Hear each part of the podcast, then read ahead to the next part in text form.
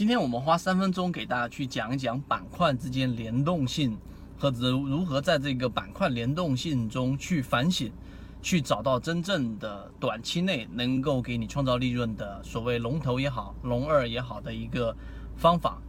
近期呢，我们在讲啊，这个前面一段时间，因为每一种方法和每一个交易系统，它都会有一个入门的一个阶段，所以呢，在入门阶段过程当中呢，我们在设计怎么样让大家快速的、尽可能快速的进化成为能够有一个交易系统的人，我们会有一个啊一个慢慢渐进的一个过程，就是说在前期我们用技术分析给大家讲主力高控盘，讲了中电广通，讲了这一个宝泰隆，讲了很多类似这种高控盘，像金瑞矿业、瑞和股份等等等等。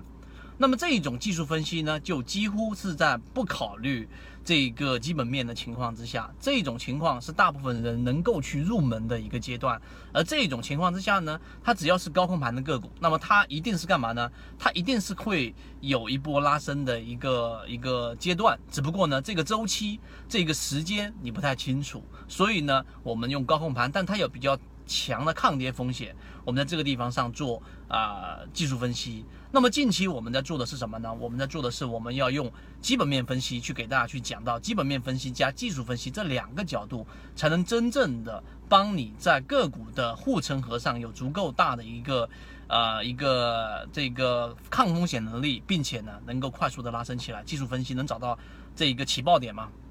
那么现在我们在讲，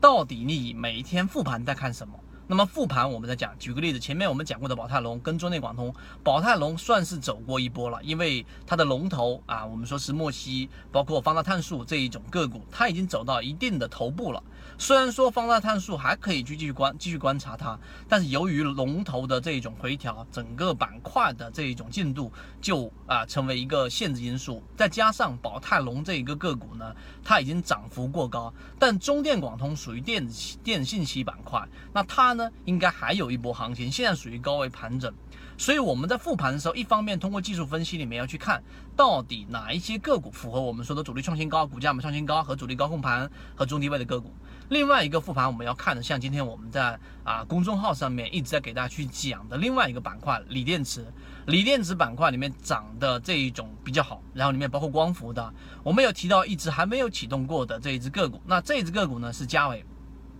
嘉伟这一只个股呢，它为什么没有像其他的这一个我们所说的这一种啊锂电池里面板块里面的个股涨得那么疯呢？它甚至还没有启动，今天只涨了将近百分之三点八几，盘中冲到五百百分之五左右，百分之四点多。为什么？因为它的锂电池并不是它所涉及的概念之一。啊，最主要的概念，它的概念里面所涵盖的可能就是我们说的这种固态电池，它所啊是固态电池里面，包括我们说共享单车里面的这一个光伏电池里面的龙头啊，龙头上上游的一个一个行业。那么在这一点上，我们要去复盘去看的是，为什么它不是最主流的一个板块？然后呢，主流的板块里面是不是涉及概念最多的，它就一定是涨得最好的锂电池呢？也并不是，它要涉及到个股的中线。是不是中低位？游资也会考虑风险。那并且呢，它的有没有高控盘？它有没有这一个主力资金流进？